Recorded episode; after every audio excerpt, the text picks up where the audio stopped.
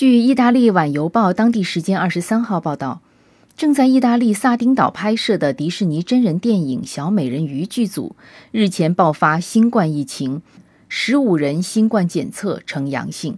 更糟糕的是，他们感染的或为印度首先报告的德尔塔变异毒株。目前岛上已有多人被隔离。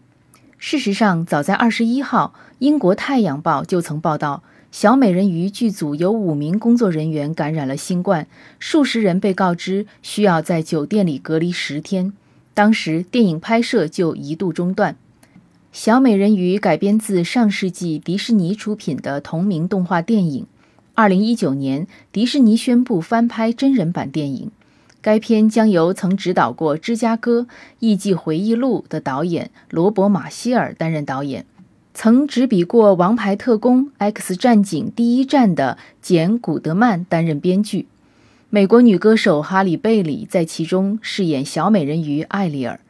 目前还不清楚是否有剧组主要演员检测新冠病毒呈阳性。